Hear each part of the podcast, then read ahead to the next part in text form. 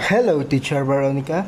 I am Guillermo Eustaquio Perez Pech, and my favorite person is my mother, Science. She is the person who has been with me throughout things, and I admire her because she always strives for the family, being an example. She is from Chiapas, which origins Hermans. Through her grandparents, she is a part of motorcycle taxis and private taxis.